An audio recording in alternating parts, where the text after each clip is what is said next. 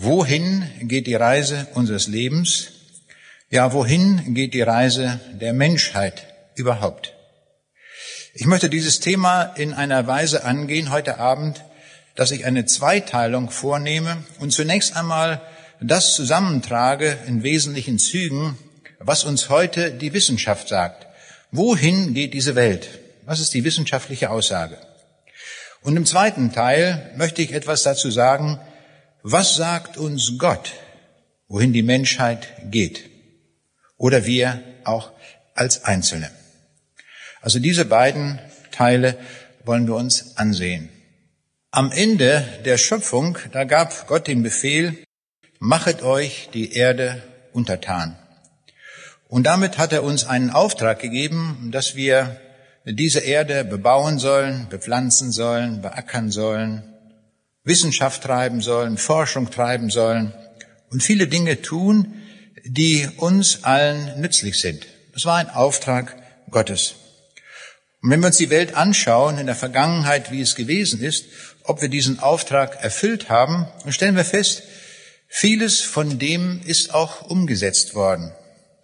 Der erste Mensch, als er den Garten Eden wegen der Sünde verlassen musste, hatte noch keinen Flug zur Verfügung. Und ich kann mir vorstellen, er hat einfach eine Astgabel genommen und die am Land hergezogen und hat dann dort Samen reingelegt, um dann eine Ernte dann zu erwarten. Das war sehr mühsam, das ging mit sehr viel Schweiß vor sich, viel Aufwand. Und dann hat man überlegt, wie kann man das verbessern? Und dann wurde die Hacke erfunden und das ging schon viel, viel leichter. Aber heute habe ich nirgends mehr gesehen, dass ein Bauer sein Feld mit einer Hacke bearbeitet, sondern wir sehen, da sind Traktoren im Einsatz, mehrfach Kippflüge und wenn die Ernte eingefahren wird, dann sind das Mähdrescher, die da das Feld in möglichst kurzer Zeit dann abernten. Im Bereich der Landwirtschaft hat es laufend Verbesserungen gegeben. Das Saatgut wurde verbessert, dann wurden die Düngemittel erfunden und es konnten die Ernten ganz erheblich gesteigert werden. Wenn wir uns einen anderen Bereich ansehen, zum Beispiel die Medizin, da stellen wir auch fest, dass es ganz gewaltige Fortschritte gegeben hat. Mit der Erfindung des Mikroskops wurde die Medizin auf eine völlig neue Grundlage gestellt Louis Pasteur, der hat erst im 19. Jahrhundert durch mikroskopische Untersuchungen festgestellt, dass gewisse Mikroorganismen die Ursache sind für tödliche Krankheiten, für Seuchen und so weiter. Robert Koch hat den Tuberkelbacillus erkannt und den Cholera vibria und damit wurde eingeleitet auch der Kampf gegen ganz große Volksseuchen. Wilhelm Konrad Röntgen hat durch die Entdeckung der Röntgenstrahlen zum ersten Mal die Möglichkeit geschaffen, dass man auch das Innere des Körpers anschauen konnte und erkennen konnte, ob jemand einen Knochenbruch hat oder nicht. Das ist heute alles verbessert worden. Heute hat man die Faseroptik, Computertomographie und man kann also heute auch die Weichteile des Körpers untersuchen und feststellen, ob da irgendwelche Krankheitsherde sind. Wir sehen, das hat alles gewaltige Fortschritte erlebt im Bereich der Medizin. Ein Höhepunkt war wohl am 3. Dezember 1967, als Christian Barnard im Kapstädter Grote Schür Krankenhaus zum ersten Mal einen Menschen operiert hat und nach fünf Stunden Operation ihm ein anderes Herz eingepflanzt hat. Er war in dem Moment weltberühmt geworden, denn es hatte noch nie jemand zuvor gemacht. Es war damals eine große Diskussion, ob man sowas wohl tun darf. Jemanden, der einen Unfall gehabt hat und daran gestorben ist, ob man dessen Herz verpflanzen darf in einen anderen Körper. Seit 1967, also dieser ersten Operation, sind etliche Tausend, Zehntausende von Herztransplantationen durchgeführt worden. Und die fünf Jahres Überlebensrate liegt heute bei 60 bis 70 Prozent. Auch das sind gewaltige Fortschritte, die wir erleben in der Medizin. Wir könnten jetzt ein Gebiet nach dem anderen durchgehen und würden überall feststellen, dass der Mensch sehr erfinderisch ist und dass wir sehr viele Dinge getan haben, die den Menschen zum Nutzen sind. Das Wissen wächst unvorstellbar schnell. Ich will das mal deutlich machen an ein paar Daten. Leonardo da Vinci war der letzte Erdenbürger auf dieser Welt, der noch in der Lage war, das gesamte Wissen seiner Zeit in einer einzigen Person zu vereinigen. Das ist heute längst nicht mehr möglich, weil die Wissensgebiete dermaßen ausgeweitet sind, dass niemand mehr in der Lage ist, das alles zu beherrschen. Ein Beispiel dazu. 1950 erschienen weltweit täglich 1500 bedeutende Fachaufsätze. 1985 waren es schon zehnmal so viel, nämlich schon 15.000 Fachaufsätze. Im Jahr 2000 stieg das dann auf 100.000 Originalarbeiten pro Tag, die weltweit produziert worden sind. Auf meinem Gebiet, wo ich früher gearbeitet habe im Bereich der Informatik, müsste ich eigentlich pro Tag, wollte ich mich auf dem Laufenden halten, müsste ich pro Tag 100 Stunden lesen, um nur auf diesem einen Gebiet auf dem Laufenden zu sein. Aber bin ja inzwischen pensioniert und kann auch, habe auch nur einen 24-Stunden-Tag zur Verfügung und ich tue auch viele andere Dinge, die mir sehr viel Freude machen. Wir sehen, wir leben in einer Zeit mit einer ungeheuren Informationsflut. Ein Europaparlamentarier hat einmal in seinem Vortrag Folgendes erwähnt. Ich habe in der vergangenen Woche alle Informationen, die mir das Europäische Parlament geschickt hat, gesammelt. Am Schluss der Woche habe ich es nicht gelesen, sondern gewogen. Und das waren 5,5 Kilogramm. Es kommt so viel Wissen auf uns zu, dass wir überhaupt nicht mehr das Ganze verwerten können. Wie viel mehr für uns als Regierungsmitglieder? Das stimmt wirklich. Wenn ich mir vorstelle, wie kann man in unserer Zeit Bundeskanzler sein, ein so großes Land regieren wollen und so viel Information, die man haben müsste, gar nicht zur Verfügung hat. Das ist eine schier unlösbare Aufgabe. Ich staune, dass trotzdem Personen da sind, die darum rangeln und sagen, ich aber will Bundeskanzler oder Bundeskanzlerin werden. Eine große Aufgabe, die man sich da vorgenommen hat. Nehmen wir ein anderes Beispiel. Die Geschwindigkeit der Informationsübertragung hat sich auch gewaltig erhöht. Es dauerte fünf Monate, bis die spanische Königin Isabella davon erfuhr, dass Christoph Kolumbus am 12. Oktober 1492 einen anderen Erdteil entdeckt hat. Fünf Monate Zeitdifferenz. Es dauerte zwei Wochen, bis Europa etwas von der Ermordung des amerikanischen Präsidenten Lincoln erfuhr. Und es hat nur 1,3 Sekunden gedauert, bis die Welt erfuhr, dass der erste Mensch nämlich Neil Armstrong, seinen Fuß auf den Mond gesetzt hatte. Gewaltige Entwicklungen. Die größte Erfindung unserer Zeit ist wohl der Computer. Konrad Zuse hat den ersten Computer gebaut 1936. Er hat eine Taktfrequenz von 0,2 Hertz gehabt und dieser Rechner brauchte vier Sekunden, um auszurechnen, wie viel zwei mal zwei ist. Die Geschwindigkeit hat sich inzwischen ein wenig gesteigert. Die Supercomputer, die wir heute haben, schaffen 10 Milliarden Rechenoperationen in einer Sekunde. Und das ist längst noch nicht das Ende der Fahnenstange. Wenn man Computer zusammenschaltet, ähm, dann kommt man noch auf viel, viel höhere Geschwindigkeiten. Wir sehen, es ist gewaltig, was man im Rahmen der Wissenschaft alles leisten kann und was da geschehen ist. Und doch müssen wir sagen, parallel dazu hat es eine andere Entwicklung gegeben, die beängstigend ist. Heute gibt es so viele Atomwaffen in der Welt, dass zwei Monate lang jeden Tag 1000 zweite Weltkriege geführt werden könnten mit einer solchen gewaltigen Sprengkraft. Weltweit sterben pro Minute 25 Kinder unter fünf Jahren. Eine gewaltige Zahl. Das ist die Gegenseite. Und wir stellen fest, dass der Mutterleib, der vom Schöpfer dafür gedacht war und eingerichtet ist, um das Leben heranwachsen zu lassen, dass das zur Mördergrube der Nation geworden ist.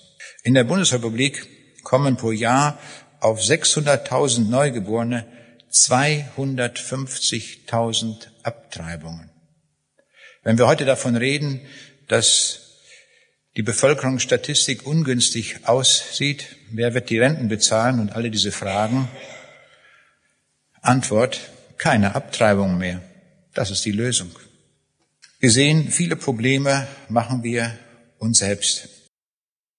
Dann wird geredet heute von der Weltbevölkerung, die enorm zunimmt. Früher hatte man das Problem offensichtlich nicht.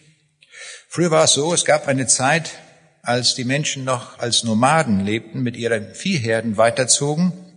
Da betrug die ökologische Tragfähigkeit der Erde 25 Millionen. Also es gab eine Zeit, da konnte die Erde es vertragen, dass gerade 25 Millionen Menschen ernährt werden konnten. Ackerbau und Viehzucht wurden dann enorm weiterentwickelt und die ökologische Tragfähigkeit ging dann auf zwei Milliarden hoch.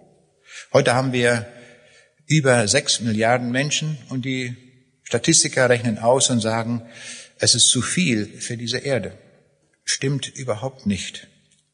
Wenn wir die Ressourcen, die wir haben und die Möglichkeiten, die diese Erde hergibt, wenn wir Informationstechnik und alle Technik zum Guten einsetzen würden, dann würde die heutige ökologische Tragfähigkeit der Erde 20 Milliarden betragen.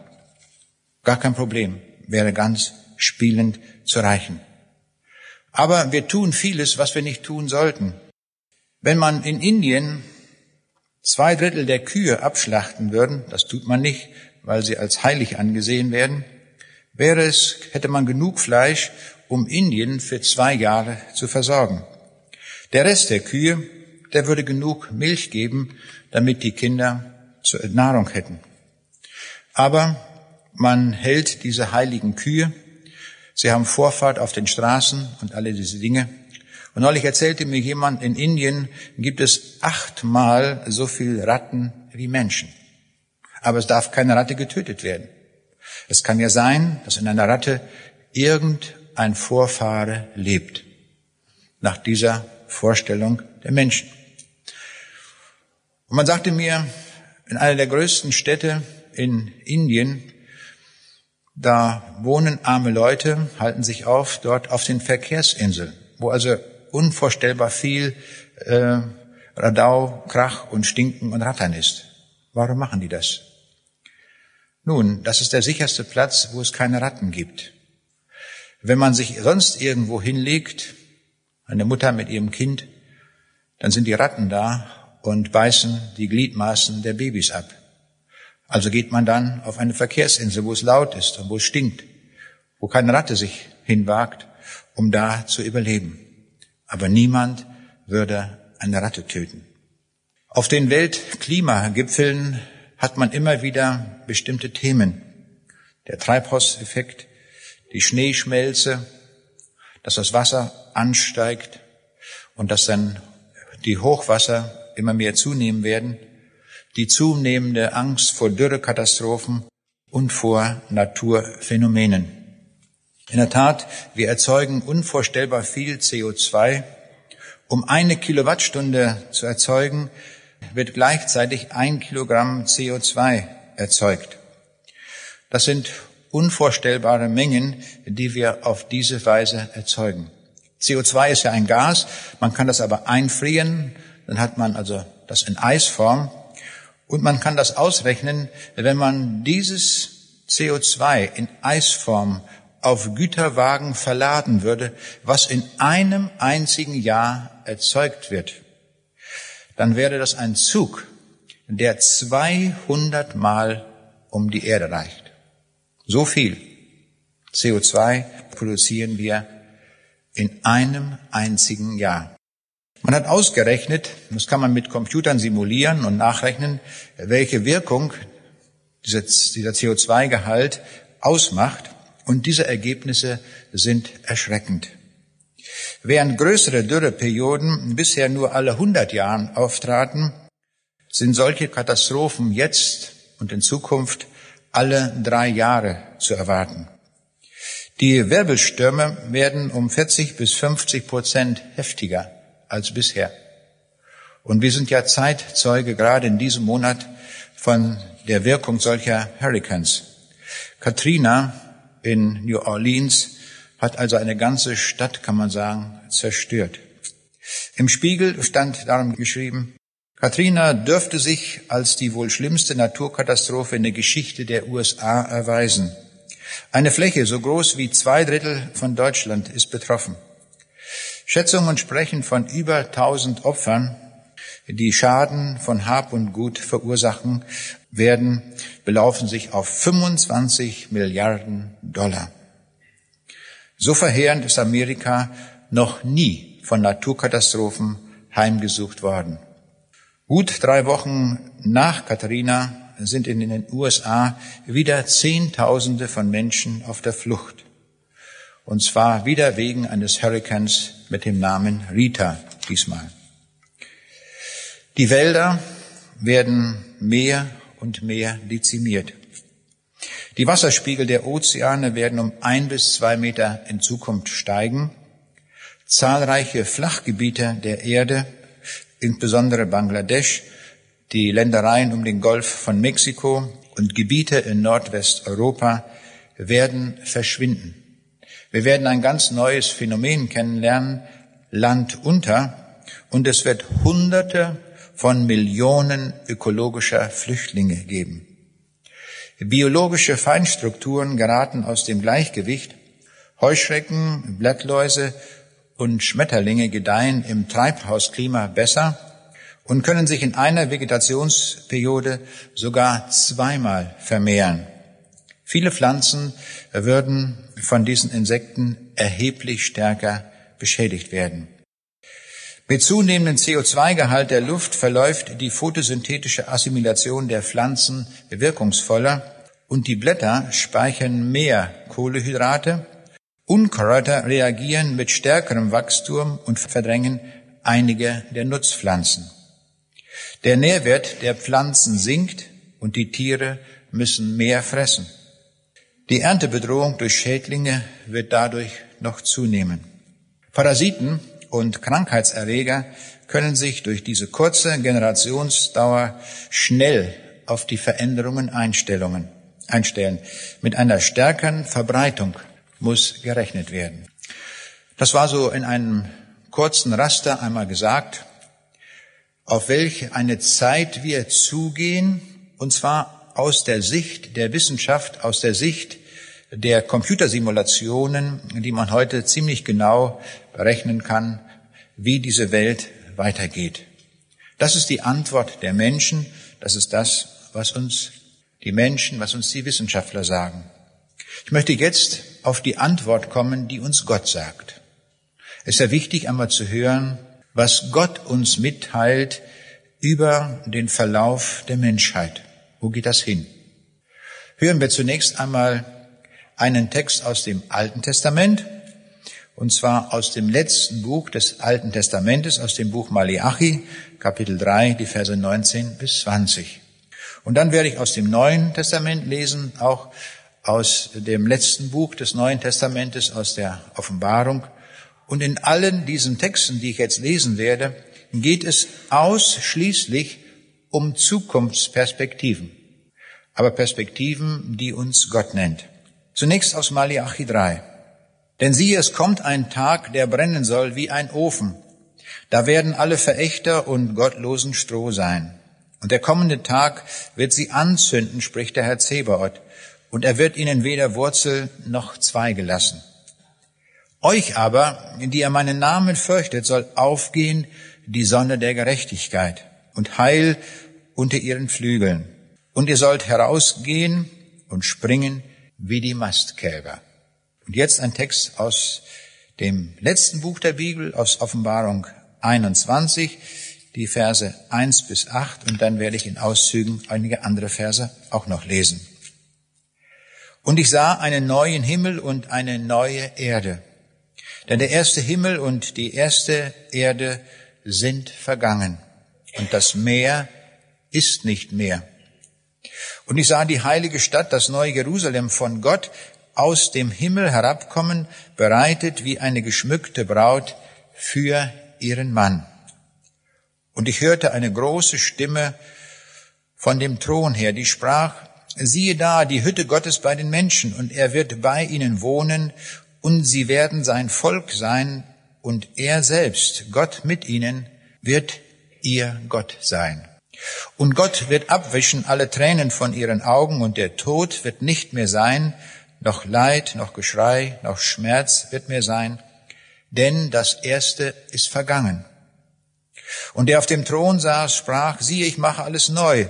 Und er spricht, schreibe, denn diese Worte sind wahrhaftig und gewiss.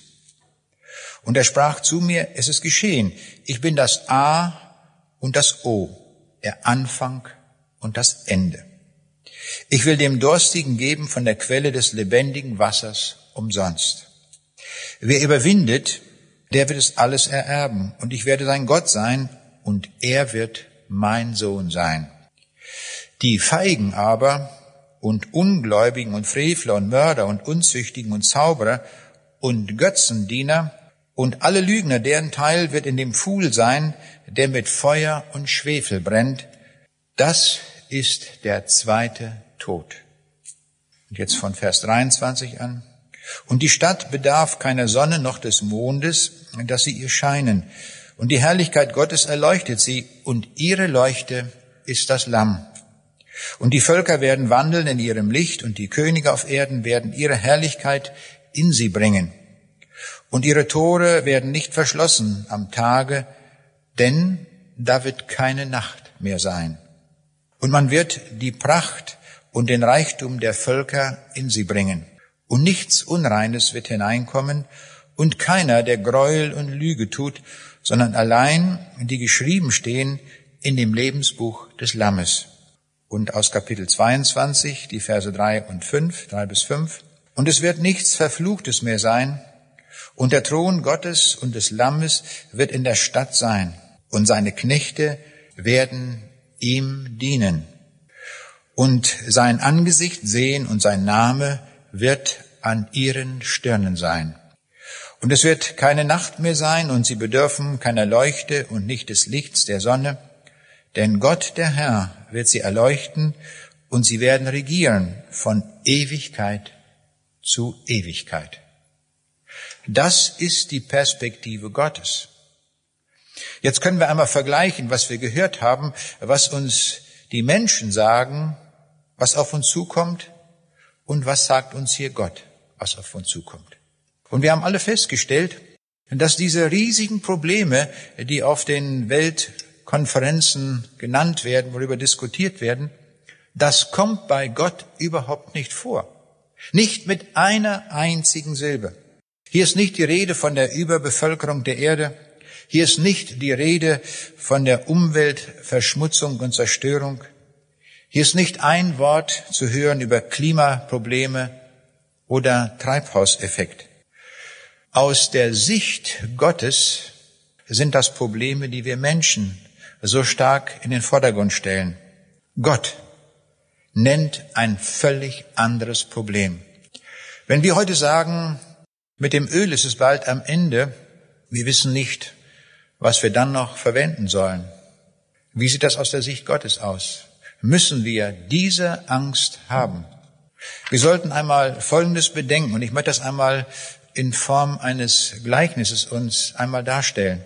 Stellen wir uns einmal vor, wir sind mit einem großen Dampfer unterwegs und fahren von Hamburg nach New York über den Atlantischen Ozean. Und stellen wir uns vor, wir haben diese Reise gebucht, aber wir dürfen überhaupt nicht an Deck, auch nicht auf Sonnendeck, um dann noch braun zu werden oder sonst etwas, sondern wir sind ganz unten tief im äh, Schiffsraum, wo die Kessel stehen mit dem Dieselöl.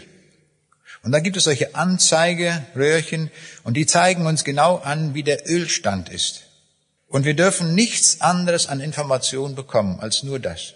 Und jetzt sehen wir da und beobachten das da und wir sehen, der Ölfüllstand, der geht ständig runter, immer mehr runter, immer mehr. Und nach am Ende ist nur noch so viel. Was ist jetzt die richtige Reaktion? Na, jetzt gibt es zwei Arten zu reagieren. Entweder sagt man große Panik. Wir sind hier mitten auf dem Ozean und jetzt ist kein Öl da. Was sollen wir machen? Das Schiff wird umherirren. Wir werden niemals New York erreichen. Wie schrecklich. Große Panik bricht aus. Das werden wir jetzt oben den Passagieren sagen und es wird eine riesige Panik auf dem Schiff ausbrechen. Das ist die eine Reaktion. Aber wir können auch sagen, oh, Moment mal, das Öl ist jetzt so weit zurückgegangen, ein deutliches Zeichen dafür, wir sind gleich am Ziel. Denn dieses Schiff ist ja kein Zufallsschiff. Dieses Schiff wurde ja konstruiert von Ingenieuren, die schon oft über den Atlantik gefahren sind und haben das genau kalkuliert, wie viel Öl man mitnehmen muss, um eine sichere Überfahrt zu haben. Und am Rest, um noch ein, sogar was über zu haben. Die richtige Reaktion ist also, jetzt die Koffer zu packen und sagen, jetzt gehe ich gleich zum Ausgang, denn gleich wird das Schiff in New York anlegen. Wir sind am Ziel angelangt. Das ist die richtige Reaktion. Und schauen wir, genau das sagt uns Gott auch.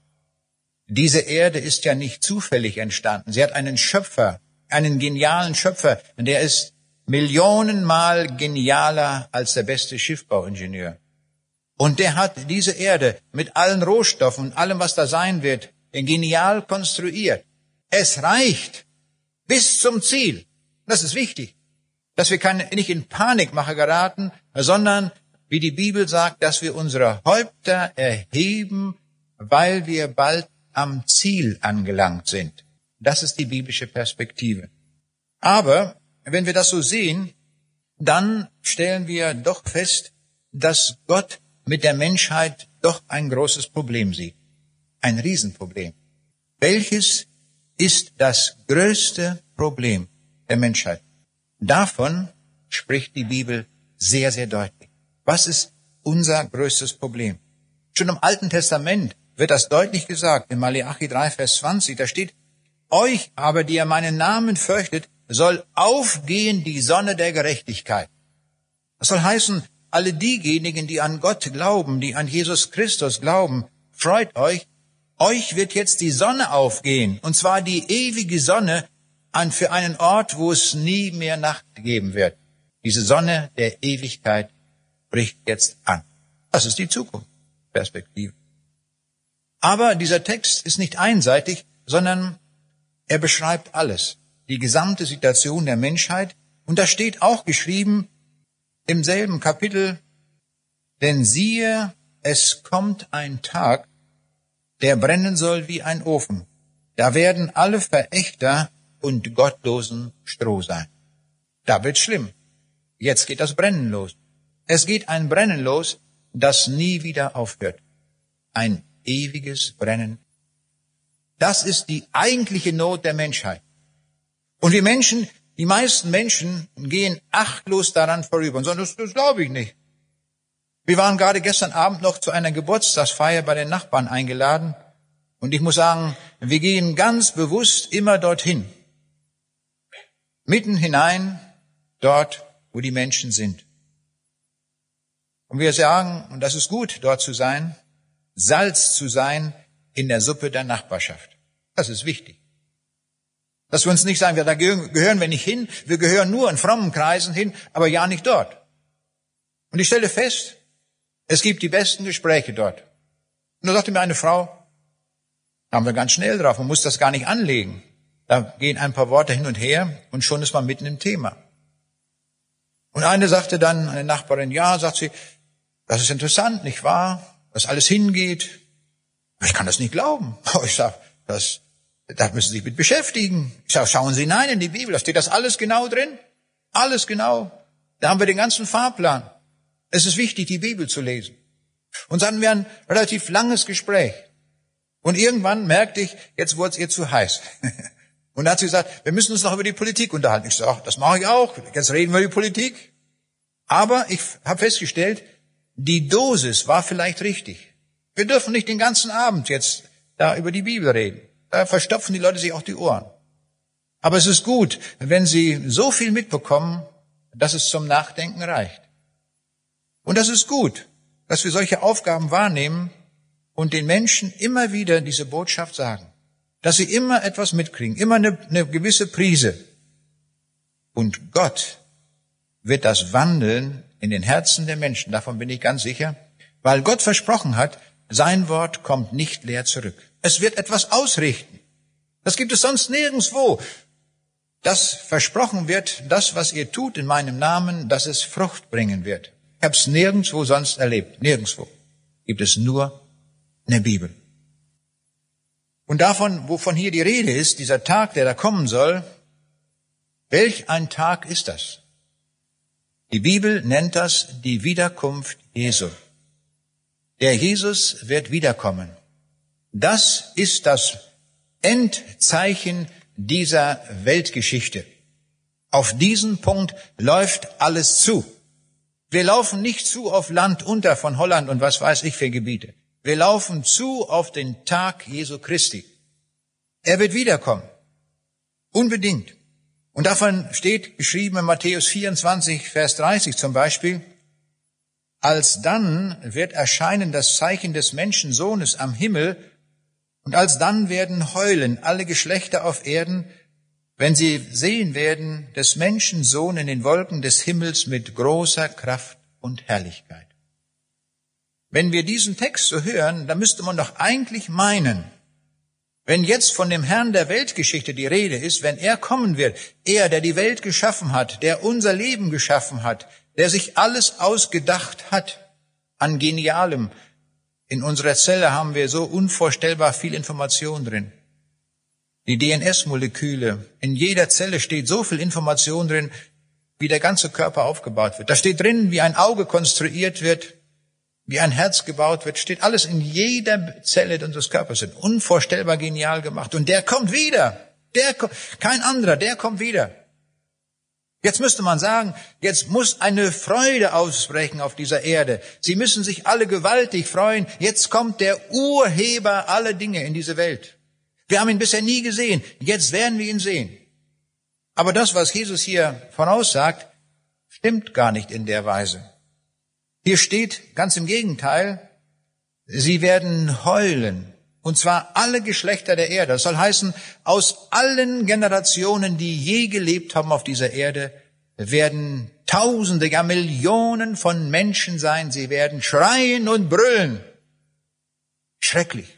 Es wird also, wie schon im Alten Testament gesagt, ein schrecklicher Tag sein der Menschheit, was sie dann erlebt. Nämlich, wenn dieser Herr wiederkommt. Es steht sogar geschrieben, ihr Berge deckt uns, wir können sein Angesicht nicht ertragen. Das werden die Menschen sagen. Alle diejenigen, die gesagt haben, das kann ich nicht glauben und die Bibel, ein veraltetes Buch, all sowas. Und jetzt werden sie sehen, es stimmt alles. Es stimmt wortwörtlich genau, was er vorausgesagt hat. Er wird kommen. Und dann können sie sich nur noch vorstellen, die Berge sollten uns zudecken, dass wir nie wieder auf dieser Erde sein werden. Aber wir Menschen sind vom Schöpfer so konzipiert und so gemacht, wir werden ewig existieren. Ob die Berge auf uns rauffallen oder nicht, das spielt keine Rolle. Unser Leben wird niemals ausgelöscht werden. Und darauf kommt es an, dass wir dann, wenn er kommen wird, auf seiner Seite sind. Dass wir dann zu seiner Schar gehören, sodass uns dann zugerufen wird, euch aber, euch, das dürfen wir nie vergessen, dieses Wort. Euch soll aufgehen die Sonne der Gerechtigkeit. Dieser Jesus wird eure Freudensonne sein. Dieser Jesus hat euch erlöst. Freut euch drauf. Es wird also die Menschheit aufgeteilt werden an jenem Tag, an einem, in einem Teil, der sich freuen wird, der jubeln wird, der sagt, es hat sich gelohnt zu glauben. Es hat sich gelohnt, dass ich hier und da verleumdet wurde. Es hat sich gelohnt für die vielen Christen, von denen wir wissen, dass sie heute in Gefängnissen sitzen wegen ihres Glaubens. Befreiung ist angesagt an diesem Tag und sie werden sich freuen. Aber wir müssen uns nicht erst ins Gefängnis begeben, um uns freuen zu dürfen. Wir können hier ein ganz normales, gutes Leben gelebt haben mit Christus und dann dürfen wir uns freuen, dass wir an jenem Tag dabei sind. Das ist großartig. Und die Bibel beschreibt uns auch genau, wie er kommen wird. Er wird kommen in den Wolken des Himmels. Also nicht irgendwo da in den Bergen oder in der Wüste oder auf dem Meer, was man sich alles vorstellen kann. Nein, er kommt in den Wolken des Himmels. Von oben werden wir ihn kommen sehen. Und er wird sichtbar erscheinen. Offenbarung 1, Vers 7, da steht, siehe, er kommt in den Wolken und es werden ihn sehen. Alle Augen steht da, alle. Und alle, die ihn durchbohrt haben, und es werden wehklagen um seinetwillen alle Geschlechter der Erde. Schon wieder hier dieses Wort, sie werden wehklagen. Es werden so viele sein, die werden wehklagen, wenn sie ihn sehen werden. Aber sie werden ihn alle sehen. Diejenigen, die ihn verleugnet haben, die ihn nicht geglaubt haben, alle werden ihn sehen, ohne Ausnahme. Als am 20. Juli 1969 die erste Mondlandung war mit Armstrong, da haben diese Landung 500 Millionen Menschen am Fernseher mitverfolgt. 500 Millionen. Sehr, sehr viele. Als Lady Di von England am 30.08.1997 bei einem Verkehrsunfall ums Leben gekommen war, fand in London die größte Beerdigung aller Zeiten statt. Man sprach von der ersten Globalbeerdigung bei der 2,5 Milliarden Menschen das am Fernseher verfolgt haben. Sie wollten alle sehen, wie man eine Leiche beerdigt. Unvorstellbar, das muss man gesehen haben. Unbedingt. Zweieinhalb Milliarden Menschen. Das Kommen Jesu wird nicht im Fernsehen übertragen, sondern wir werden es alle live erleben. Alle. Auch wenn wir schon gestorben sind, kein Problem. Wir werden alle auferstehen. Wir werden auferstehen, damit wir alle diesen Tag erleben. Und wir können sagen, an diesem Tag seines Kommens werden 100 Prozent aller Menschen, die je gelebt haben und die zu diesem Augenblick leben, ihn sehen werden. Alle. Aus allen Geschlechtern, aus allen Zeiten, aus allen Nationen, überall. Alle. Wir können so sagen, alle, die heute Abend hier sind, alle werden wir ihn sehen. Alle. Niemand ist hier, der den Herrn Jesus gesehen hat. Wir glauben nur an ihn. An jenem Tag werden wir ihn wirklich sehen in seiner ganzen Herrlichkeit. Alle. Ohne Ausnahme. Ob wir geglaubt haben oder nicht, wie wir gelebt haben, recht und schlecht, egal. Es spielt keine Rolle. Wir werden ihn alle sehen. Jetzt noch eine wichtige Frage. Wann wird er denn nun kommen? Zu welcher Tageszeit können wir die Uhr danach stellen?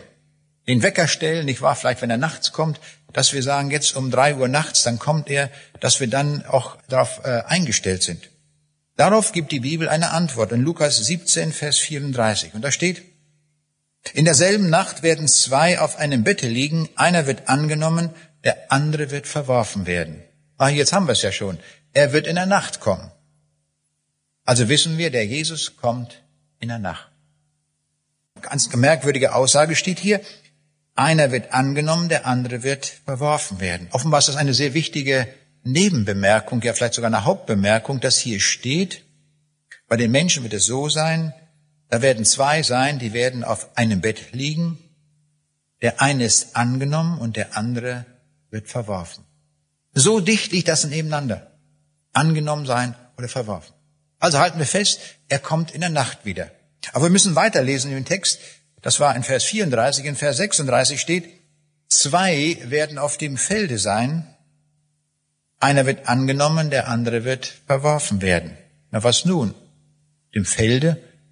Normalerweise arbeitet man auf dem Felde am Tage. Also demnach kommt er nicht in der Nacht, sondern am Tage. Bibelkritiker könnten jetzt sofort einwenden, da haben wir es ja schon, wie die Bibel sich widerspricht. Schon zwei Verse später steht genau das Gegenteil. Da steht in der Nacht und plötzlich steht hier am Tage. Wie geht das denn?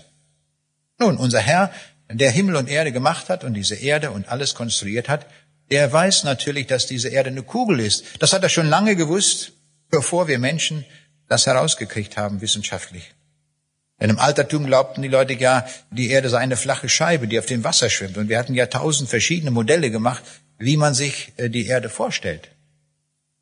Die Bibel, müssen wir lernen, gibt immer die richtige Wirklichkeitsbeschreibung. Die Bibel stellt keine Theorien auf und keine Modelle, sondern die Bibel sagt uns, uns wie es ist. Und daraus können wir schließen, wenn wir diese beiden Texte lesen, dann muss die Erde eine Kugelgestalt haben. Denn eine Seite der Erde ist immer der Sonne zugewandt und die Sonne ist die Lichtquelle, so wird die eine Seite angestrahlt sein von der Sonne, und das ist die Tagseite, und auf der rückwärtigen Seite ist die Nachtseite. Wenn aber der Jesus plötzlich kommt, in einem Augenblick, wie es die Bibel uns sagt, dann wird in dem Augenblick, wo er kommt, die Hälfte der Erdseite von der Sonne angestrahlt sein, das ist dann Tag, und die andere Seite, die hat Nacht. Also genau richtig beschrieben. Wenn er kommen wird, in derselben Nacht, davon ist, da ist mit es gemeint, die Menschen, die auf der Nachtseite gerade dann leben, und die anderen sind angesprochen im anderen Vers, die auf der Tagseite leben.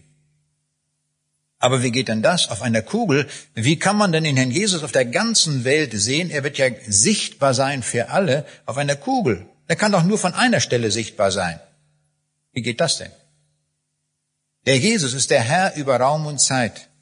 Er hat keine geometrischen Probleme damit, dass er gleichzeitig von jeder beliebigen Stelle der Erde zu sehen ist.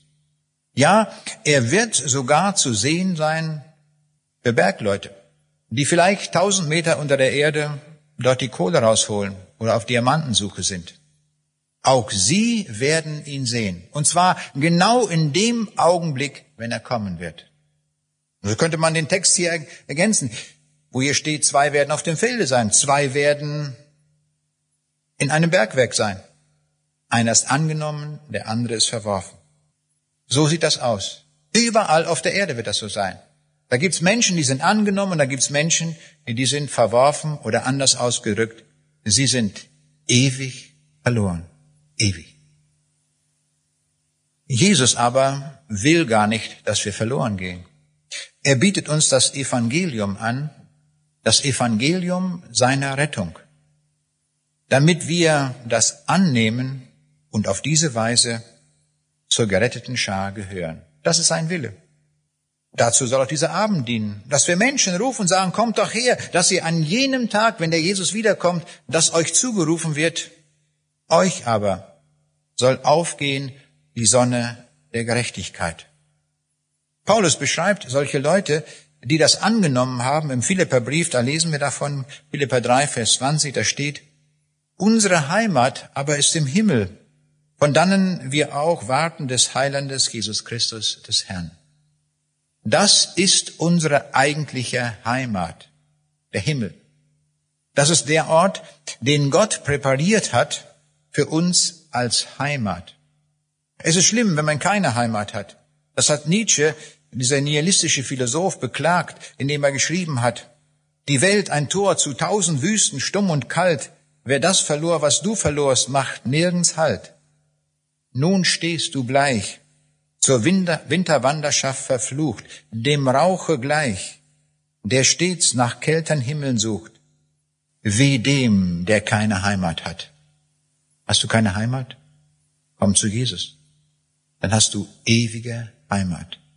Das ist das, was angesagt ist.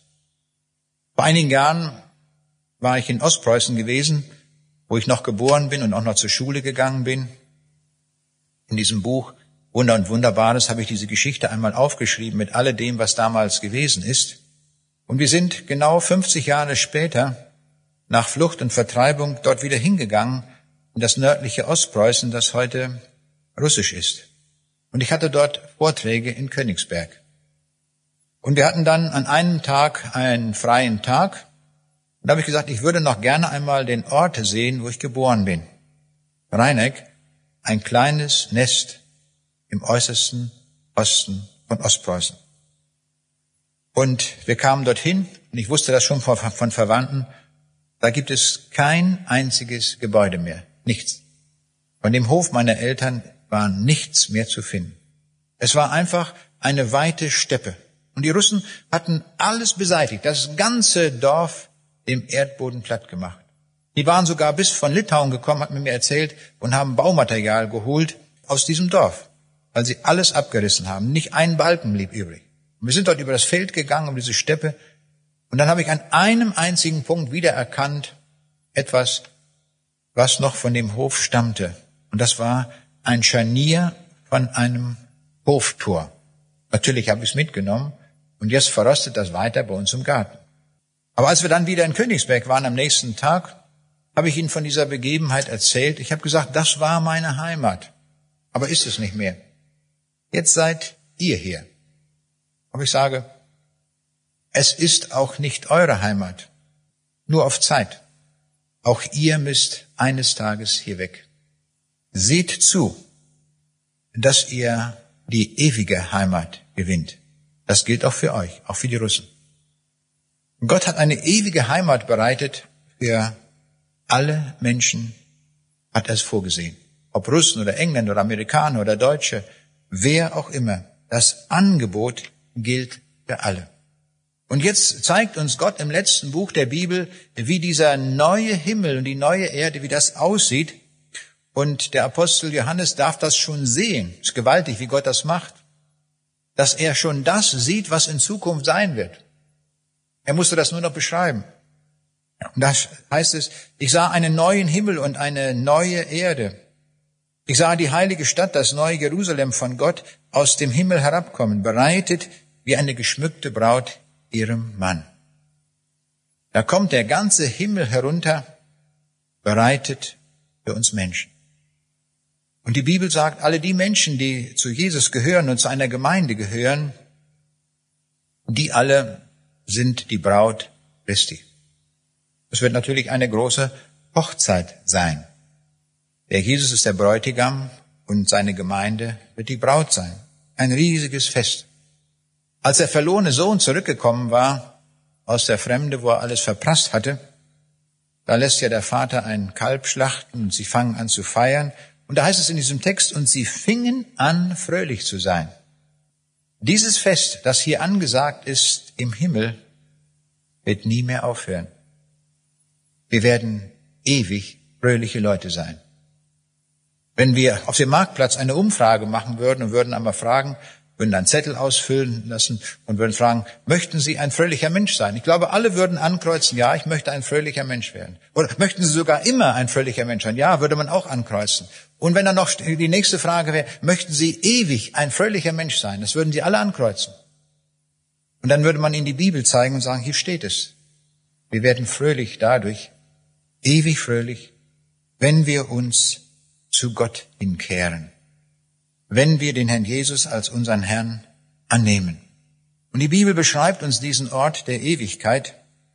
In der Ewigkeit brauchen wir keine Sonne mehr.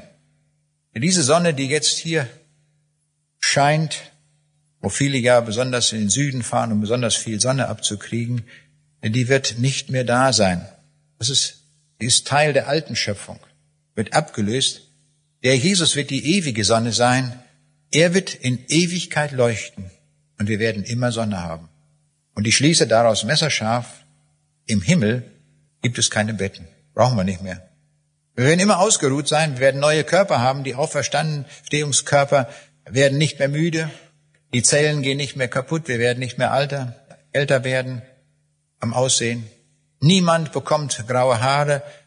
Im Himmel gibt es keine Brillenfachgeschäfte mehr, weil keiner mehr eine Brille braucht. Keine Hörgerätegeschäfte wird es geben wird es alles nicht mehr geben. Im Himmel gibt es keine Polizei, keinen Fahndungsdienst, keine Diebe, keine Gefängnisse, keine Schlösser und keine Riegel. Nichts wird mehr unter dem Bann sein.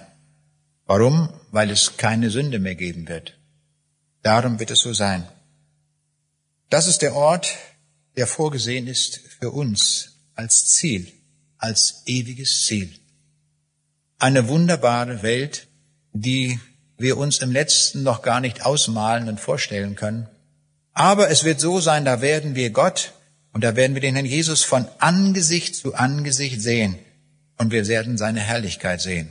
Und die Bibel sagt uns etwas, was in meinen Kopf nicht reingeht, und doch steht es geschrieben, Wir werden dem Herrn Jesus gleich sein.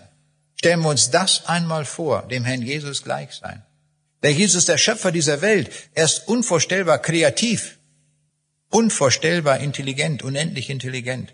Und wir werden ihm gleich sein. Das wir werden das auch können. Ich bin absolut unmusikalisch. Aber im Himmel, da bin ich gewiss, da werde ich Kantaten schreiben, da wird der Bach sich dreimal umdrehen. Gar keine Frage, natürlich. Bei der Intelligenz, die der Jesus uns geben wird, da machen wir das ganz locker. Gar keine Frage.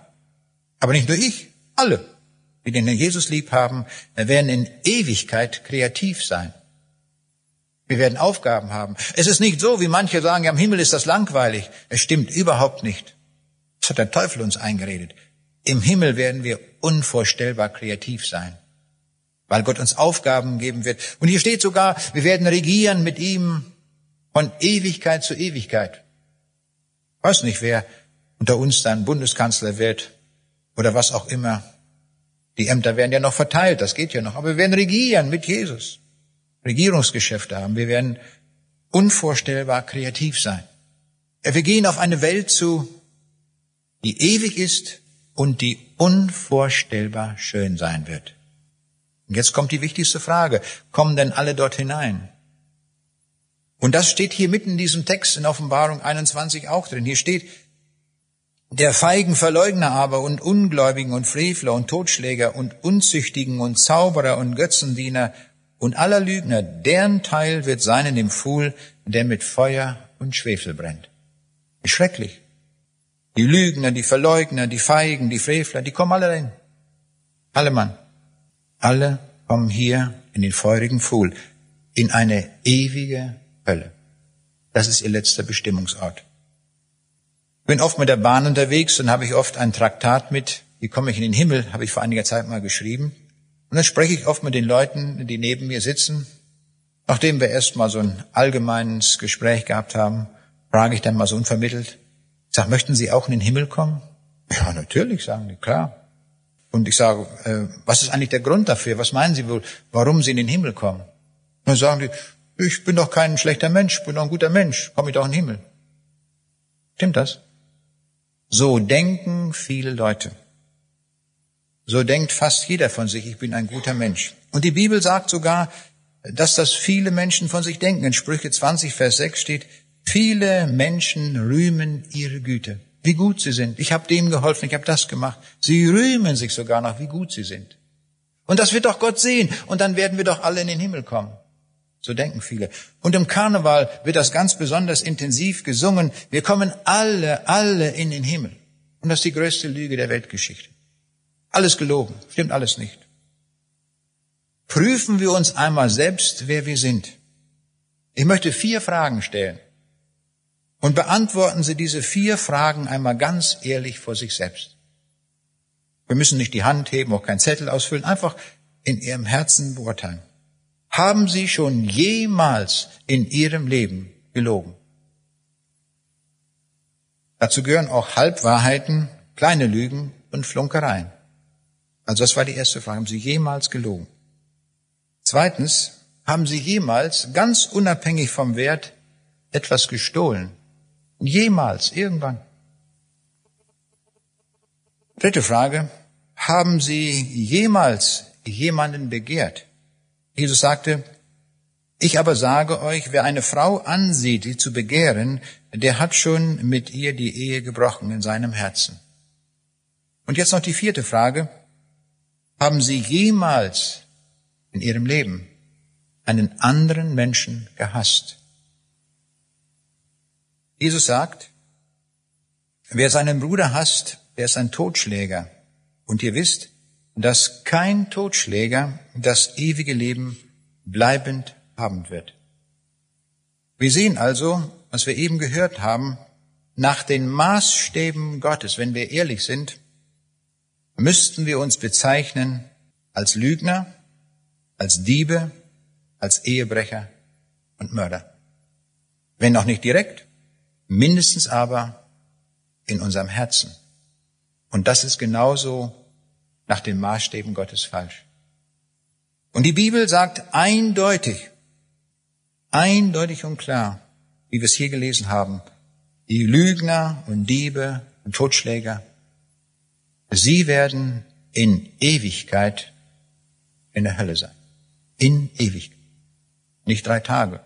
Das müssen wir auch jenen sagen, die sagen, ja, dann kommt man nur in ein Fegefeuer, das haben Menschen erfunden, in ein Fegefeuer, da muss man mal eine bestimmte Zeit da durchbrutzeln, nicht wahr? Und dann nachher, schwuppdiwupp, kommen sie auch in den Himmel. Das stimmt nicht. Steht nicht in der Bibel. Hat Jesus nie gesagt.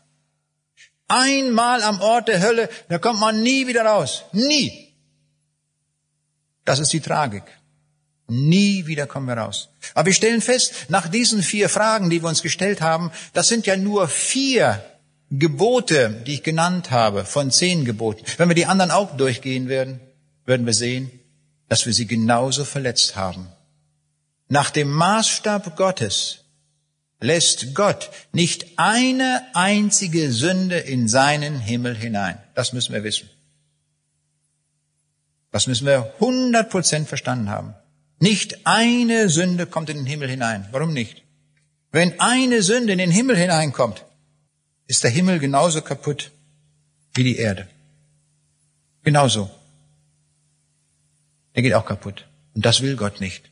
Und darum war der Preis so hoch, den Gott bezahlt hat, damit der Sünder doch in den Himmel noch kommen kann. Und das ist die Botschaft des Evangeliums. Das ist die gute Nachricht, die der Jesus uns gibt. Ich bin gekommen in die Welt, um Sünder selig zu machen. Und wenn wir die Frage ehrlich beantwortet haben, sind wir alle Sünder, ohne Ausnahme. Hier oben steht ein Sünder. Und in diesem Saal sitzen nur Sünder. Kein anderen. Sie haben alle gesündigt, sagt die Bibel, ohne Ausnahme. Und wir stehen alle unter dem Urteil Gottes, dass wir in den feurigen Pfuhl geworfen werden. Aber jetzt kommt seine Rettung. Gott hat seinen Sohn in die Welt geschickt und er starb am Kreuz, obwohl er keine Sünde hatte. Und er hat mit seinem Blut für jede Sünde bezahlt, die wir nur irgendwie denken, ausführen können. Jede Sünde. Und der Sünder ist eingeladen, zu Jesus zu kommen und zu sagen, Herr Jesus, ich bitte dich, du kennst mein Leben mit all den Sünden, die ich angesammelt habe in diesem Leben. Ich bitte dich so herzlich, vergib mir doch. Nimm mich an. Was sagt der Jesus? Genau deswegen bin ich in diese Welt gekommen, damit ich dich als Sünder rette, damit du bei mir ewig im Himmel sein kannst. Ist das nicht gewaltig? Das ist Botschaft. Das ist Botschaft des Evangeliums. Der Sünder darf umkehren. Ich hielt neulich einen Vortrag, da kommt hinterher eine Frau zur Aussprache, tief verweint. Ich denke, was ist nun los? Was, was, was, was haben Sie für ein Problem? Sagt sie, ich habe ein schlimmes Problem. Ich will Ihnen sagen, wer ich bin. Ich bin eine Prostituierte. Kann mir noch geholfen werden? ist doch kein Problem. Ich weiß einen, der kann Sie rausholen aus dieser, aus dieser Sündenmacht. Und er kann alle Sünden vergeben. Wenn die Sünde blutrot ist, soll sie wie Schnee weiß wie Wolle werden. Das hat sie angenommen. Aber ich sage, jetzt Schluss damit. Ab heute nicht mehr. Er hat sofort aufgehört, fing in einem Altersheim an zu arbeiten, hat sie mir gesagt, jetzt verdiene ich in einem Monat weniger als früher in einer Nacht. Glaube ich. Dass das so ist.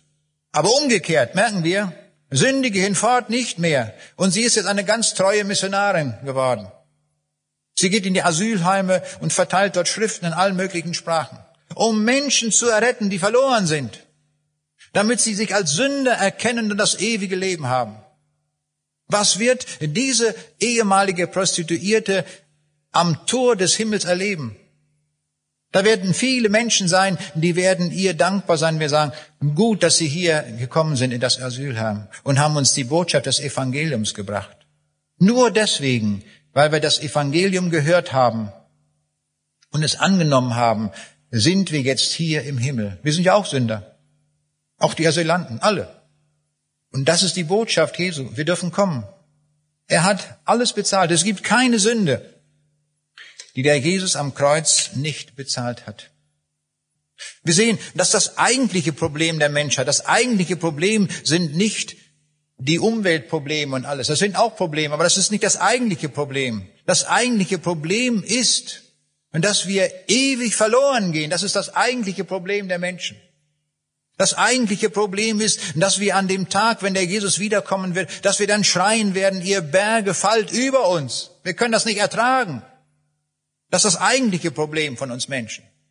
Und darum rufen wir Menschen auch an diesem Abend zu Jesus und sagen, komm um, kehre um von deinem alten Leben und mach dein Leben neu an der Person des Herrn Jesus Christus und fang ein neues Leben an. Fange neu an zu denken, fange an die Bibel zu lesen. Schließe dich einer Gemeinde an, wo man das ganze Wort der Bibel verkündigt, wo alles gesagt wird, was in der Bibel steht, was die jungen Leute vorhin so schön gesungen haben. Ich glaube allem, was geschrieben steht. Ein wunderbares Bekenntnis. Da müssen wir hinkommen. Auch alle Bibelkritik müssen wir ablegen. Wenn wir zu meinem Jesus kommen, wird er uns das auch schenken, dass wir diesen ganzen Murks, den wir angesammelt haben am Denken, dass wir auch das ablegen können und dass wir jedem Wort vertrauen können. Und dass wir uns dann freuen dürfen über den Himmel. Ist das nicht großartig? Das ist das Angebot des heutigen Abends. Da dürfen wir nicht dran vorübergehen. Das wäre schlimm. Vor einiger Zeit hat die Bahn eine Broschüre herausgegeben als Werbebroschüre für die Bahn. Und das fand ich gut, diesen Slogan. Die Weichen für die Zukunft stellen. Fand ich prima. Ich denke, das ist genau das Thema für uns. Die Weichen für die Zukunft stellen. Stelle heute Abend die Weichen für die Zukunft, wohin du gehörst. Stelle heute äh, die Weichen so, dass du in den Himmel kommst. Das ist die Frage dann hast du alles gewonnen. Dann bist du unvorstellbar reich geworden. Kannst durch alle Zeiten hindurchgehen, egal was auf uns zukommt. Am Ende kommt der Jesus wieder und er wird dir zurufen, euch aber soll aufgehen die Sonne der Gerechtigkeit. Euch ist alles gegeben. Alles. So reich können wir heute Abend werden. Es hängt nur noch von einem einzigen Punkt ab. Eigentlich ganz wenig und doch sehr viel. Wovon hängt es noch ab? Wovon hängt es noch ab, ob ich in den Himmel komme oder nicht? Jetzt nur noch von unserem Willen. Ich kann Nein sagen und gehe leer aus. Ich kann auch Ja sagen und gewinne alles. Es hängt vom Willen ab. Der Jesus hat einmal gesagt zu den Menschen vor den Toren Jerusalems, er saß dort und weinte und sagt, wie oft habe ich euch sammeln wollen, wie eine Henne ihre Küken sammelt. Und jetzt kommt ein trauriger Satz. Und ihr habt nicht gewollt. An diesem Wollen oder Nicht-Wollen hängt eine ganze Ewigkeit dran. Eine ganze Ewigkeit hängt dran. Wenn ich will, gewinne ich den ganzen Himmel. Wenn ich nicht will, dann bleibe ich auf dem verlorenen Weg, der zur Hölle führt. Absolut. Ich hielt irgendwo einen Vortrag, kommt hinterher eine Frau auf mich zu. Und sie sagte, wissen Sie, ich habe mir überlegt, wohin ich will. Oh, ist das, nach dem, was ich gesagt habe, ist das eindeutig. Sie wollen zum Himmel. Nein, sagt sie, ich will zur Hölle. Oh, ich sage, das gibt's doch nicht. Habe ich das so schlecht erklärt, dass das nicht zu passen war? Dann doch, sagt sie, ich will Ihnen das erklären. Und dann sagte sie Folgendes. Sie sagte, vor kurzem ist meine Mutter gestorben. Und ich habe meine Mutter über alles geliebt. Wir hatten ein sehr, sehr gutes Verhältnis. Und sie ist vor kurzem gestorben. Sie hat nicht an Jesus geglaubt.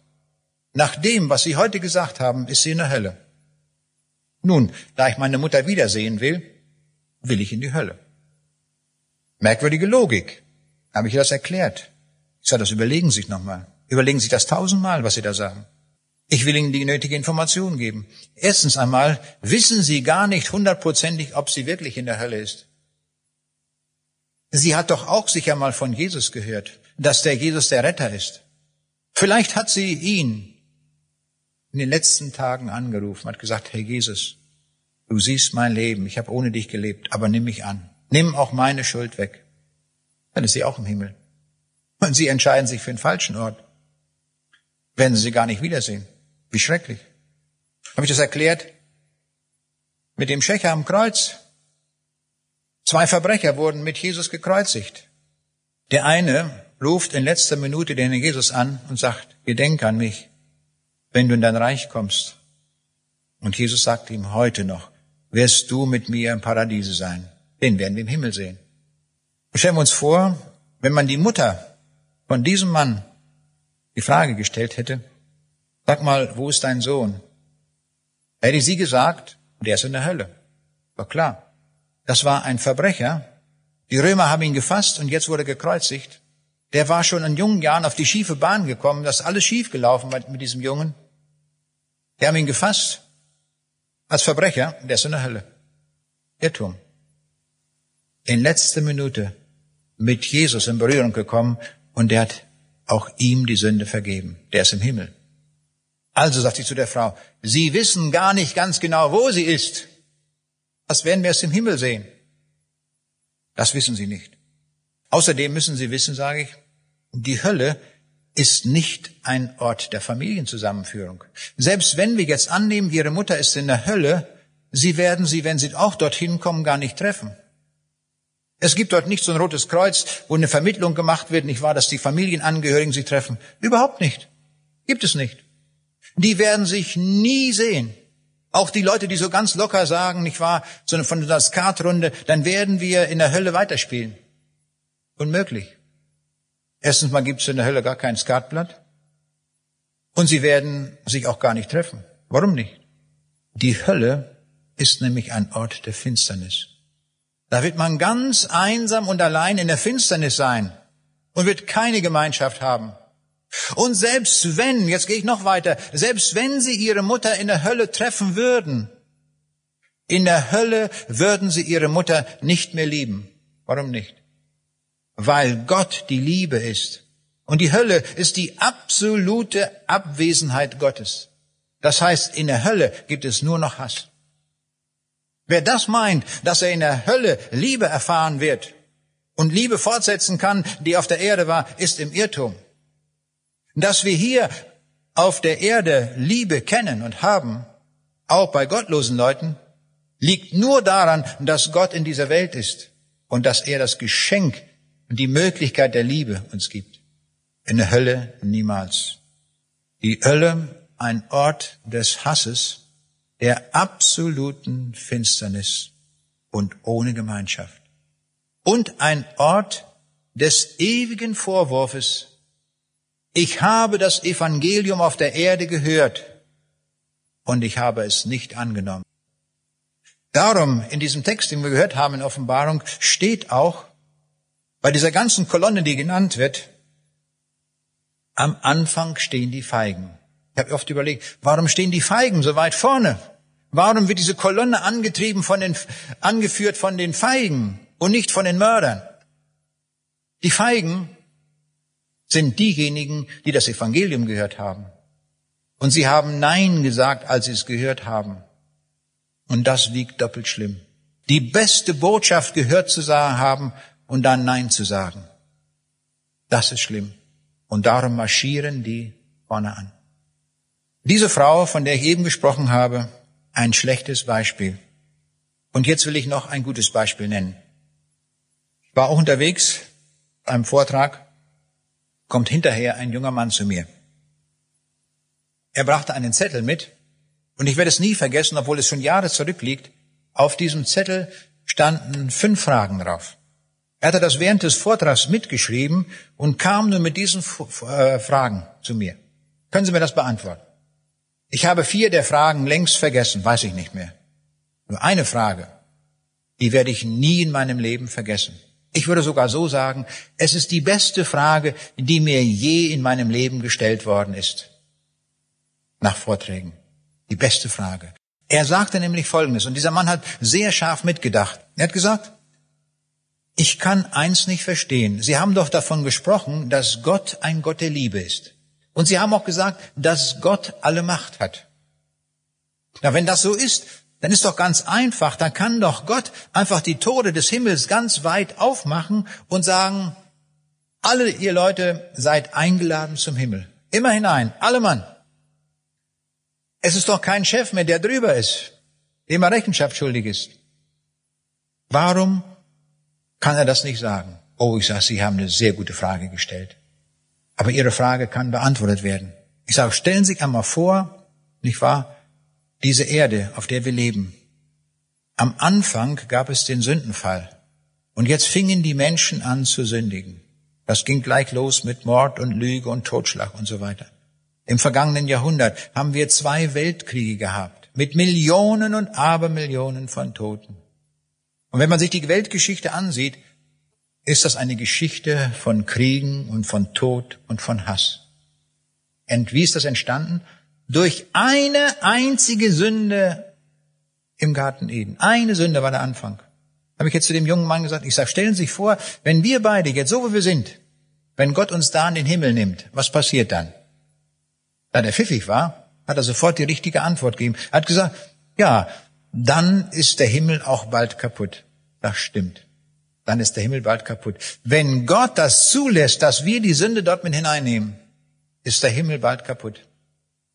Weil Gott das aber nicht will, hat er keine Mühe gescheut und hat seinen Sohn in die Welt geschickt, obwohl er wusste, er muss am Kreuz sterben und für die Sünde bezahlen, damit wir freigekauft werden für den Himmel und dass uns jede Sünde vergeben wird und dass wir dann ohne Sünde in den Himmel eingehen können. Das verstand er. In dem Augenblick, wo er das verstanden hatte, hat er gesagt, dann will ich diesem Jesus auch folgen. Ich möchte mir jetzt, möchte mich jetzt bekehren zu diesem Jesus. Das tat er. Und so ist das oft, wenn wir das verstanden haben, dann können wir handeln. Und das wollen wir auch tun. Wir haben das heute gehört, wir haben die Botschaft gehört. Und wir sind herausgerufen zum Handeln. Nicht, um jetzt uns auf dem Absatz umzulehnen, nach Hause zu gehen. Das wäre tödlich, das wäre schlimm. Das Beste, was wir tun können, ist, dass wir kommen und sagen, Herr Jesus, ich habe erkannt, wer ich bin. Ich brauche dich unbedingt, dass ich meine Sünde loswerde. Ich bin auch ein Lügner, ein Dieb, ein Ehebrecher, bin ich alles. Vergib mir das. Und der Jesus wird sagen, dazu bin ich in die Welt gekommen, um dir zu vergeben. Gehe hin in Frieden und folge mir nach. Das ist der Ruf des heutigen Abends. Komm. Komm und lass dich erretten. Und das wollen wir auch ganz praktisch tun, damit wir das nicht nur theoretisch gesagt haben. Wir wollen das ganz praktisch tun, wenn wir gleich nochmal den Chor gehört haben. Wenn wir uns hier vorne versammeln in der ersten oder zweiten Reihe, meinetwegen auch die dritte, ist egal, wie viele kommen. Und ich werde dort meine Bibel aufschlagen und werde anhand weniger Verse den Weg erklären, wie man zu Jesus finden kann wie man sich richtig bekehrt. Komm einfach hier nach vorne. Hör dir das an. Ich werde nach keiner einzigen Sünde fragen. Will ich gar nicht wissen. Der Herr kennt uns sowieso. Ich werde auch keinen Menschen irgendwas ausfragen über sein Leben. Will ich alles nicht wissen. Ich werde nur anhand der Bibel den Weg erklären. Und dann darf jeder frei entscheiden, ob er das annehmen will oder nicht. Und ich werde abschließend ein Gebet vorsprechen, und das darf man nachsprechen, nachdem man alles verstanden hat und auch noch Fragen gestellt haben kann. Und dann dürfen wir gewiss sein, wir können heute nach Hause gehen und haben Jesus gefunden und haben damit das ewige Leben gewonnen. Mehr kann man in diesem Leben nicht gewinnen. Es ist der größte Gewinn, der möglich ist. Dann haben wir wirklich, wie der Jesus sagt, den Schatz im Acker gefunden. Er segne uns in unserer Entscheidung.